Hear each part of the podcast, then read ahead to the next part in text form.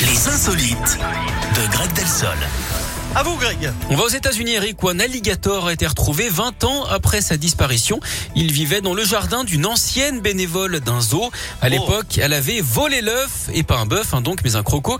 Elle l'a gardé comme animal de compagnie en lui construisant un enclos chez elle au fond de son jardin. C'est un garde-chasse hein, qui l'a découvert par hasard. Alors, euh, l'animal était en parfaite santé, mais il mesure 2,50 mètres. C'est donc beaucoup trop grand pour son habitat. Il a été récupéré par les autorités et redonné au zoo où il avait disparu, donc 20 ans auparavant.